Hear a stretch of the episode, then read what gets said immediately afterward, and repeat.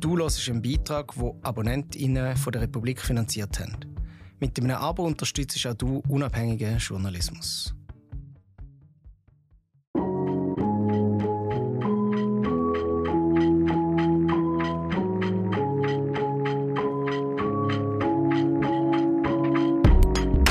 Menschen, die sich total querstellen, sich selber oder anderen schaden könnten, vielleicht sogar drohen.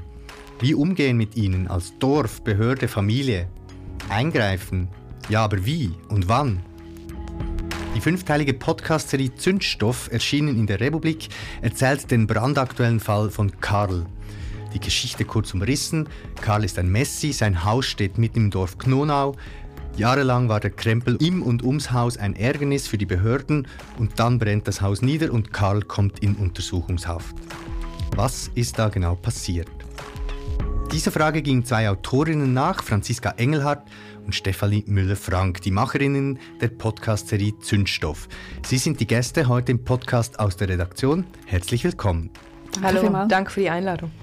Was in diesem Podcast erfahren werden, wie es mit Karl weitergegangen ist. Inzwischen fand ja eine Gerichtsverhandlung statt. Wir sprechen über die Reaktionen auf den Podcast, darüber, wie die Idee für Zündstoff entstanden ist und darüber, was die Herausforderungen waren bei dieser Produktion, die ja einige Besonderheiten aufweist, zum Beispiel jene, dass eine der Macherinnen, Franziska Engelhardt, die Tochter ist von Karl. Zunächst hören wir ganz kurz in den Podcast rein. Sag mal, und mit deinem, mit deinem Verfahren, wie geht's da weiter? Ich weiß im Moment gar nichts. Vom Gespräch mit dem Staatsanwalt weiß ich, dass sie ihm ein abgekürztes Verfahren angeboten haben. Und das würde bedeuten, dass es keine normale Gerichtsverhandlung gäbe, sondern es würde direkt ein Urteil gesprochen werden. Aber für das müsste mein Vater ein, ein Geständnis ablegen, dass er die Morddrohungen gesagt hat. Und er müsste die Strafe dann auch akzeptieren angenommen, es würde jetzt zu einem Verfahren kommen, was, was heisst, sagen, das ist ein, ein abgekürztes Verfahren. Du müsstest sagen, so ist es gewesen, und dann ist die Strafe auch milder und dann geht das, das viel mhm. schneller. Das wäre eine Möglichkeit zum Beispiel. Ja, aber das wollte ich ja nicht. Warum? Ich finde, man muss die Sachlage so anschauen, wie sie seit dem, sagen wir, grob gesagt, im 2014 angefangen hat. Und das muss genau abgeklärt werden. Ich finde, das ganze Verfahren muss angeschaut werden. Wieso ist es überhaupt so weit gekommen? Oder? Die ganze Schuldfrage muss abgeklärt werden von der Gemeinde. Das muss abgeklärt werden. Ich bin so hin und her gerissen, weil ich verstehe, warum das für dich zusammenhängt. Aber ich fürchte, dass es vor Gericht einfach um, um das geht, was man dir vorwirft. Und dann wird man dich fragen, warst du es oder warst du es nicht? Also siehst du es ein oder siehst du es nicht ein? Darum wird es gehen. Franziska Engelhardt, wir haben gerade gehört, wie Karl seine Schuld einschätzt, was er zum Tatvorwurf sagt. Inzwischen fand eine Gerichtsverhandlung statt. Kannst du uns ein Update geben, wie dieser Prozess für Karl verlaufen ist? Er stand ja wegen Drohung und Gewalt gegen Behörden und Beamte vor Gericht. Und ähm, wir haben noch gehofft eigentlich, dass er bis zum Schluss zur Einsicht kommen würde. Aber dann ähm, wurde er leider verurteilt zu acht Monaten ähm, unbedingt, wie die Staatsanwaltschaft es gehofft hatte.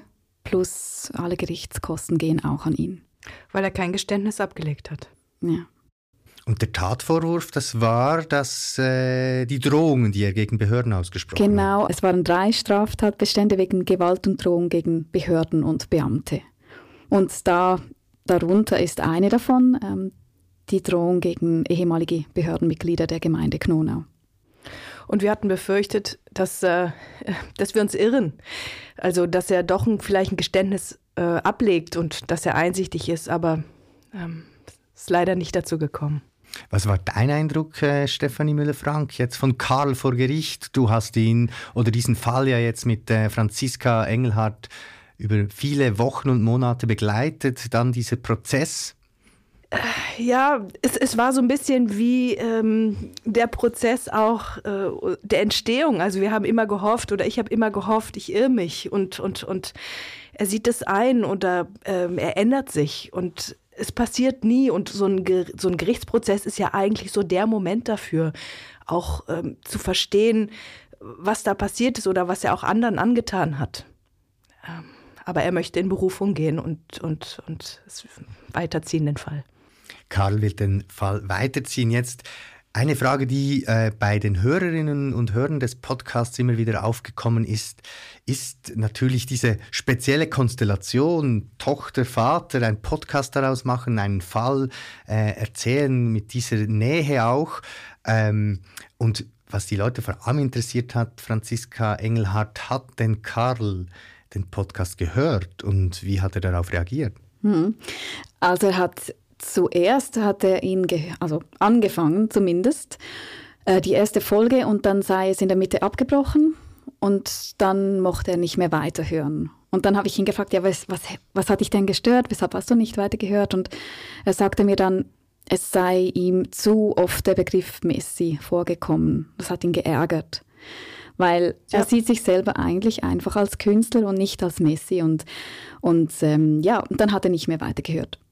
Aber dann ähm, habe ich kürzlich wieder mit ihm gesprochen und unterdessen hat er sich dann alle Sendungen. Ah, wirklich? Ja. Das weiß ich noch gar nicht. Genau, da hat er sich äh, alle angehört und äh, ja, leider kam dann auch das wieder zu kurz. Also das ist eigentlich das, das große, der negative Punkt an allem. Er hat das als einziges jetzt bemängelt, dass seine 30 ähm, Jahre als Künstler nicht so richtig zur Geltung kommen.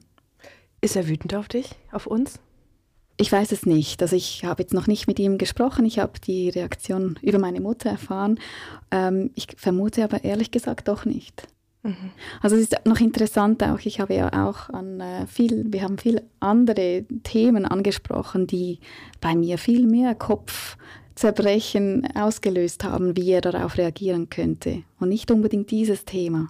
Und, äh, also, dass er jetzt als Künstler verkannt ist, äh, damit hast du jetzt nicht gerechnet? Ja, das schon. Ich wusste schon auch, dass ihm das ein großes Anliegen ist und es kommt auch wirklich, kann man vielleicht sagen, es kommt zu kurz, weil wir uns konzentrieren mussten auf ähm, andere, also ja, auf das andere Teil in der Geschichte auch. Aber ja. Wir hatten die große Angst, dass er sich von seiner Tochter verraten fühlt. Genau, und das ist jetzt aber in der Reaktion nicht unbedingt so rausgekommen. Also es gibt ja diese Szene, die hat mich auch sehr beeindruckt, wo man ihm versucht, überhaupt klarzumachen, ihr seid als Journalistinnen jetzt an diesem Fall dran, auch wenn du, Franziska, die Tochter bist, trotzdem einen journalistischen Zugang. Wir kommen dann noch darauf zurück, äh, vielleicht was das bedeutet und auch warum es wichtig war, dass ihr diesen Podcast zu zweit gemacht habt. Ähm, aber äh, dieser Verrat war jetzt nicht das große Thema. Scheint nicht der Fall zu sein. Die Reaktionen sonst. Äh, bei der Republik gingen sehr viele positive Reaktionen ein, sehr viele äh, berührende auch Reaktionen. Wo Leute gesagt haben, sie kennen solche Fälle aus, auch vielleicht aus ihrer eigenen Familie. Was war so das, was euch an Reaktionen, äh, ja, was zu euch gekommen ist? Und die zweite Frage wäre dann, im Dorf selber, in Knonau, ähm, gab es da auch Reaktionen? Also mich hat das sehr bewegt, dass es so tolle Reaktionen gab und dass viele wirklich berührt waren und, und betroffen und auch in privaten Gesprächen haben äh, Freunde von mir gesagt, ja Mensch, ähm, ich kenne da auch so einen Fall und was mache ich denn da? Und ähm, ich kann nicht den Kontakt abbrechen, aber ich kann auch nichts tun, ich bin so hilflos und, und, und ihr sprecht das an und sprecht das aus und geht trotzdem respektvoll ähm, mit Franziskas Vater, Vater um und das, das, das fand ich sehr schön, das so zu hören und auch zu lesen. Also es sind ja viele ähm, Leserinnen und Leser der Republik, die auch ähm, sich genau dafür bedanken. Das ist sehr schön. Ja, für mich war auch das, das große Thema, das oft erwähnt wurde, so die Nähe und Distanz, ähm, die wir irgendwie getroffen haben. Und ich muss dazu auch sagen, das war auch genau das große, große Thema während der sieben Monate äh, Arbeit, die wir da reingesteckt haben. Wir, wir wollten das einfach unbedingt schaffen, dass wir da eine gute Balance finden, dass wir auch fair sind allen Leuten gegenüber also möglichst allen Parteien, die, die das verdient haben. Ja, und wir haben natürlich viel darüber diskutiert, weil ähm, Franziska ist natürlich als Tochter ähm, da nochmal ganz anders auf die Barrikaden gegangen, ihren Vater zu schützen. Und ich habe immer so ein bisschen gemerkt, ja, ich, ich muss auch meine Rolle als Journalistin ernst nehmen und sagen, also ich hätte auch lieber was anderes rausgefunden. Ich hätte ra gerne rausgefunden, dass sie eigentlich unschuldig sind und alle anderen schuld. Aber das haben wir nicht rausgefunden. Und deswegen habe ich dafür gestritten zu sagen, also wir müssen tatsächlich auch ähm, es so schildern, wie wir es erlebt haben und trotzdem den Respekt auch immer wahren. Also das war mir auch ganz wichtig, ist mir generell wichtig, ähm, die Sachen beim Namen nennen und trotzdem respektvoll äh, mit den Menschen umgehen. Wir wussten, wir hatten zum Beispiel ja auch viel mehr Informationen als jetzt ja. auch öffentlich, äh, als, wir, als wir jetzt auch ähm, benutzt haben. Und das haben wir ganz, ganz ähm, bewusst so gemacht, dass wir auch nicht irgendwie jetzt große intime Sachen erzählen oder so. Also wir wussten, mussten genau aufpassen, wo weit bis wohin dürfen wir gehen. Und das war auch so ein Seil, ja, es war ja, so ein ja, Seilziel. Ja. Wo, und wo müssen wir ihn schützen, aber wo genau. müssen wir genau. auch Dinge beim Namen nennen. Ja. Und das haben wir miteinander diskutiert, hin und her und so. Und jetzt ähm, deshalb ist es umso berührender, dass die Leute das anerkennen.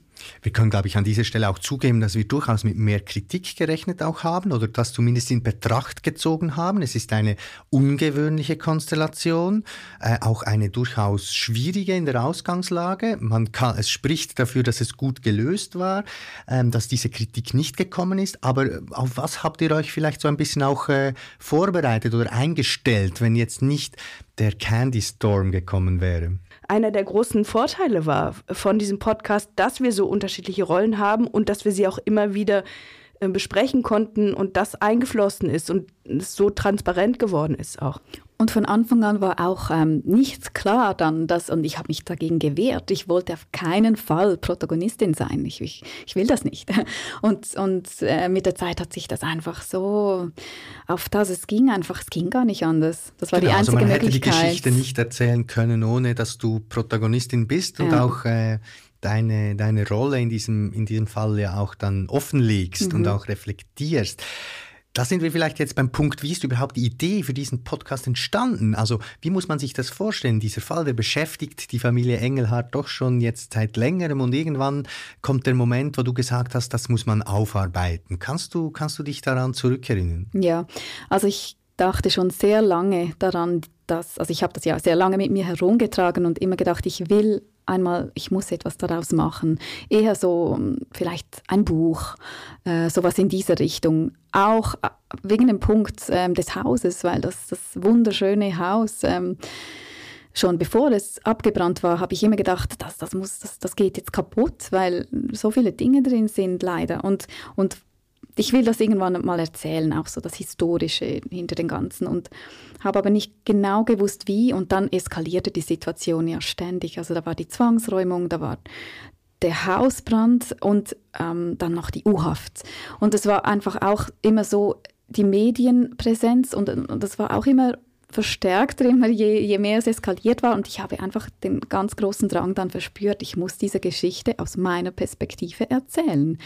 Weil versteht man sonst nicht, was da alles passiert. Oder ich wollte auch herausfinden, wie konnte es überhaupt zu dieser Eskalation kommen. Und, und ich glaube, dadurch, dass ich mir jetzt so viel Zeit dafür genommen habe, zusammen mit Stefanie das Archive auch durchzuackern, ja, verstehen wir jetzt leider auch viel, viel mehr. Viel mehr. Und genau, und, und Audio, vielleicht auch die Frage, wie ich darauf gekommen bin, dann ähm, Stefanie zu fragen, war, weil ich wusste, das ist viel zu groß für mich alleine, das Thema. Ich, ich muss da eine Person mit mir haben, die einen Außenblick hat und, und, mit, und das quasi zusammen mit mir organisieren und fokussieren. Und, und so ist, so habe ich Stefanie mhm. gefragt.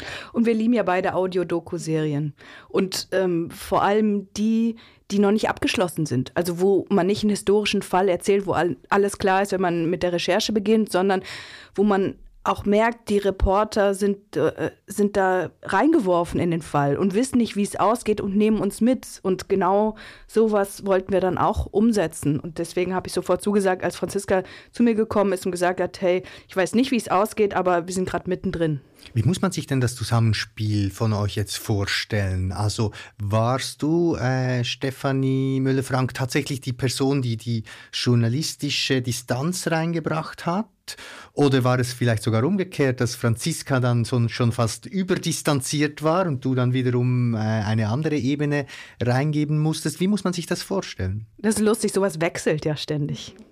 Also ich bin natürlich weiter weg vom Geschehen und dann plötzlich ähm, habe ich aber gemerkt, ich werde wütend oder ähm, ich, ich bin plötzlich berührt, weil, weil, weil du äh, dich ja auch ein bisschen distanzieren musst immer wieder, ne, um überhaupt so damit umzugehen. Und dann, dann wechselt das oder dann, dann merke ich plötzlich, wie du oder wie, wie du und deine Mutter, wie ihr mit, mit, mit, mit Karl umgeht und, und das macht mich dann wieder betroffen und wir reden darüber. Also es ist so spannend, weil ich kannte ja Franziska nicht so gut und ich kannte ja auch die Geschichte nicht und, und bin dann auch mit rein reingeworfen und plötzlich dann auch mit, mit, mit so Fragen konfrontiert, ja, irgendwie, wie würde ich das eigentlich machen, wenn das meine Eltern wären? Das ist ja auch diese Frage, die äh, auch mitgeschwungen hat bei diesem Podcast. Es ist einerseits eine sehr persönliche Geschichte, eine Familiengeschichte, eine Dorfgeschichte und auf der anderen Seite waren die Reaktionen äh, doch auch so, dass äh, viele Menschen geschrieben haben, ich habe selber in der Familie so jemanden, ich habe in meinem Dorf so jemanden und darüber eben die Frage, die dieser Podcast aufwirft, ja, wie umgehen denn eigentlich mit solchen Menschen? Wie umgehen mit Menschen, die, die ein, ein, ein ganzes Dorf in Atem halten, die äh, Behörden auf Trab halten? Jetzt, nachdem ihr euch wir haben es vorhin gehört, sieben Monate mit, diesem, mit dieser Produktion beschäftigt habt, in diesen Fall reingeschaut habt, äh, auch die Reaktionen äh, gehört habt. Seid ihr einen Schritt weiter? Wie umgehen mit solchen Menschen? Ich habe, ja, ich sage das auch, meine Hoffnung leider aufgeben müssen, dass ich etwas machen kann. Also ich habe alles versucht. Ich glaube, ich habe gemerkt, ich kann nichts mehr machen. Und ähm, ja, ich glaube, man, das ist das Einzige, was ich was ich raten kann. Ich glaube, diese Hilflosigkeit ist unheimlich ernüchternd. Also wir hätten gerne die Serie auch anders beendet, ähm, aber diese Hilflosigkeit zieht sich durch. Also ist ja nicht nur bei euch als Familie. Also das, das, Dorf, die Gemeinde, die Behörden, alle sind eine Spur hilflos und alle haben auch vielleicht zu lange die Hoffnung, dass sich Karl doch noch auf einen Kompromiss einlässt oder dass man doch was tun kann. Und aber letztlich haben wir keine Lösung und, und, und ich glaube, dass da müssten wir uns alle mal zusammensetzen und überlegen, was, was könnte man tun. Aber es, es gibt wie nicht das Patentrezept, wie du sagst. Involviert sind ja auch Behörden wie zum Beispiel die, die KESP, mhm. äh, die hoch umstritten ist, die, äh, die auch immer wieder in der Kritik steht. Da vielleicht noch die Frage, wenn man sich jetzt eben diesen Fall, diesen spezifischen Fall von Karl anschaut, es ist jedenfalls in dieser Produktion nicht rausgekommen, dass jetzt die Behörden komplett versagt hätten. Ist das auch euer Eindruck, dass, dies, dass diese Behörden äh, doch auch ihr Bestes geben mit allen Unwägbarkeiten, die das äh, mit sich bringt und vielleicht auch mal Fehlern, aber dass es eigentlich der gute Wille da ist? Schon, oder? Auf jeden Fall. Also am Anfang denkt man immer, ah, die Behörden, so diese schwarze Wand, aber wenn man dann echt mal Zugang hat, dann merkt man, die haben es versucht und, und man kann mit denen richtig reden, wie mit normalen Leuten. Also das war echt so eine interessante ähm, Erkenntnis. Äh, was mich an dieser Stelle interessieren würde, Franziska Engelhardt, diese Aufarbeitung deiner Familiengeschichte es hat dir geholfen, diesen Fall auch mit dieser journalistischen Haltung aufzuarbeiten? Also ich muss sagen, ich war am Anfang ja extrem naiv. Ich habe gedacht, hey, das geht mir überhaupt nicht mehr nah, weil ich habe das schon das ganze, die, weiß nicht, vergangenen 20 Jahre mit mir herumgetragen. Ich will das jetzt einfach erzählen. Und dann habe ich gemerkt, während der ganzen Produktion immer wieder kamen so Momente, so, es wird mir echt zu viel jetzt ich muss das, ich, ich, ich muss es aufhören, aber ich kann nicht, weil Stefanie hängt mit drin oder die Republik hat den Vertrag und jetzt ich muss weiter, wir müssen weitermachen. Also es war extrem hilfreich, dass, dass wir das schon aufgegleist haben, sonst, sonst wäre es mehrfach gestorben, wenn ich das alleine gemacht hätte. Wie oft wolltest du hinschmeißen, Stefan? ich wollte überhaupt nicht hinschmeißen, aber ich hatte schlaflose Nächte, wo ich gedacht habe, Franziska schafft das nicht, emotional. Also wo ich wirklich Angst um sie hatte und dann auch Angst um unsere Produktion. und und ähm, also, ja, die Frage war, ähm, ob ich das gebraucht habe, also ob ich das machen ob muss als Journalistin. Der journalistische Zugang quasi wie ja. noch einmal eine andere Aufarbeitungsebene wie eingeführt hat. Voll, weil ich habe mich ja jetzt eigentlich hauptberuflich darum gekümmert, um das zu verstehen und, und äh, ja, es hat mir extrem geholfen, zum, einfach für mich wohl. Vielleicht nicht um abzuschließen, aber einfach um einen Schritt weiter zu gehen. Auch ein bisschen, um dir die Illusion zu nehmen ja. oder die Hoffnung, ne? ja, diese, dass du was tun kannst. Genau. Die Hoffnung war wahrscheinlich einfach noch viel stärker am Anfang. Es war eine aufwendige Produktion. Ähm, wirklich auch die Rückmeldungen zeigen das. Man ist wirklich, äh, man rutscht sehr tief in diese Geschichte rein, durch die Töne, äh, durch die Unmittelbarkeit der, der Recherche, wie ihr mit Mikrofon unterwegs gewesen seid, in diesem Dorf, mit äh, Involvierten gesprochen, mit Beobachtern gesprochen. Erinnert ihr euch an den schwierigsten Moment? Das Schwierigste war vorher, als niemand mit uns sprechen wollte. Mhm. Das hat sich dann im Verlauf der Produktion geändert. Also ja, na, ja, es hat sich ähm, geändert, aber das war halt das Heikle, weil oder Schwierige, weil wir live in die Geschichte mit eingestiegen sind und zwar währenddem mein Vater noch in Untersuchungshaft saß. Und dann können natürlich alle Leute sagen, ähm, wir können nichts dazu sagen, weil wegen dem laufenden Verfahren.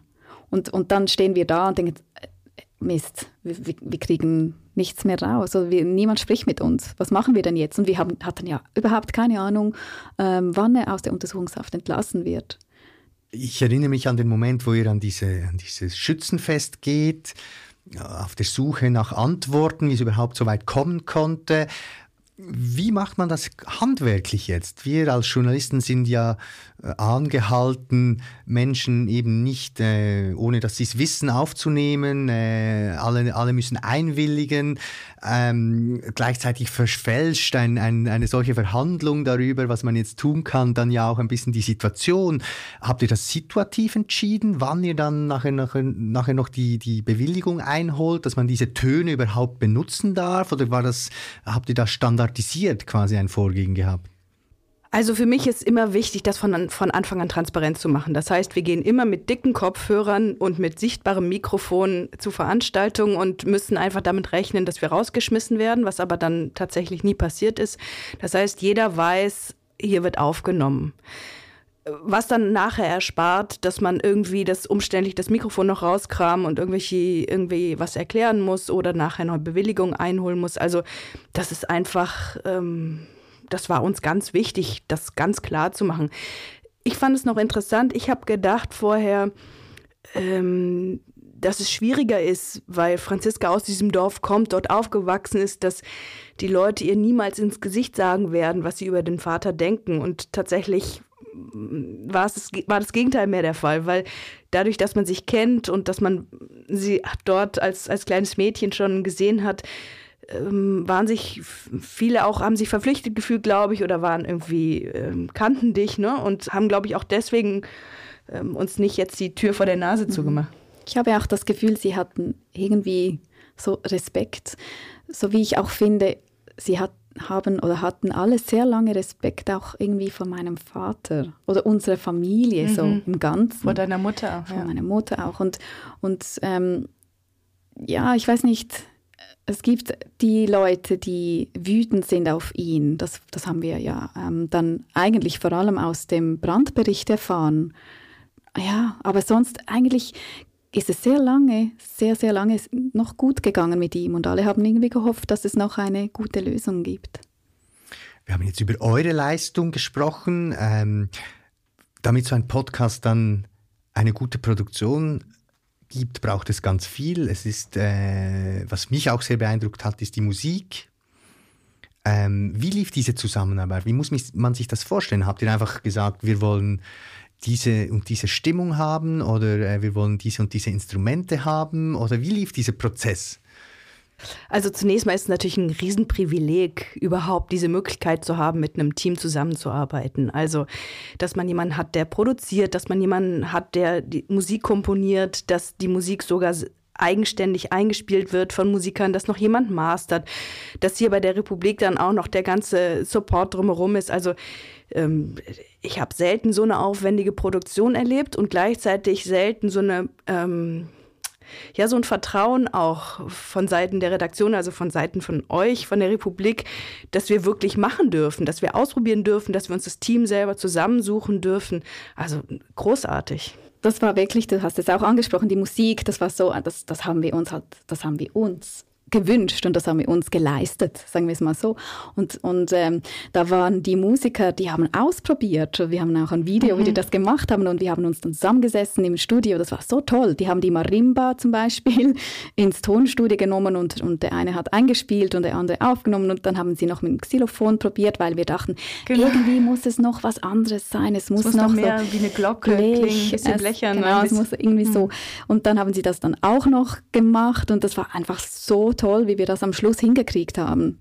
Das ist natürlich auch das Tolle von, von selbst oder eigens äh, komponierter Musik. Du musst nicht was vorfabriziertes nehmen und, und das dann irgendwie verwenden und einbauen, sondern der Musiker kann während der Produktion dann auch noch reagieren und, und sagen so, okay, da fehlt vielleicht noch die Farbe oder die Farbe oder das Musikstück und hat wirklich sich auch auf den Prozess eingelassen und, und, und dann nochmal nachkomponiert. Jetzt habt ihr diesen Podcast gemacht. Habt ihr jetzt Feuer gefangen und steht schon die nächste Geschichte an, die ihr so erzählen wollt? Die nächste Geschichte äh, wissen wir noch nicht, aber wir wissen, dass diese Geschichte bestimmt noch weitergeht, weil wir sind jetzt eigentlich mittendrin und ähm, wir könnten uns schon vorstellen, dass es noch eine weitere oder vielleicht mehrere weitere Folgen gibt. Und vielleicht noch die letzte Frage. Das Haus, der Brand, wird man wahrscheinlich nie mehr herausfinden, was da genau gelaufen ist. Wie schwer trifft dich das, Franziska Engelhardt? Also das ist natürlich schon eine Katastrophe in sich. Das ist äh, schon super tragisch, natürlich, dass das dass mein äh, Elternhaus abgebrannt ist, das äh, ja wirklich ja, unfassbar schön war ähm, und dass man ziemlich sicher niemals mehr herausfinden wird, was passiert ist, das, ähm, ja, das trifft mich schon auch ganz persönlich sehr hart. Wobei das ja auch immer eine Hoffnung ist, ähm, die bei so einer Veröffentlichung mitschwingt, dass sich vielleicht doch jemand meldet oder dass irgendwie da noch was zum Tageslicht kommt, was, was wir nicht rausfinden konnten und was vielleicht in so eine sechste Folge noch einfließt. Und je nachdem, also vielleicht mit den entsprechenden Hinweisen, wird sich das noch zu einer längeren Serie auswachsen. Ich danke euch herzlich, dass ihr da gewesen seid. Vielen Dank für das Gespräch.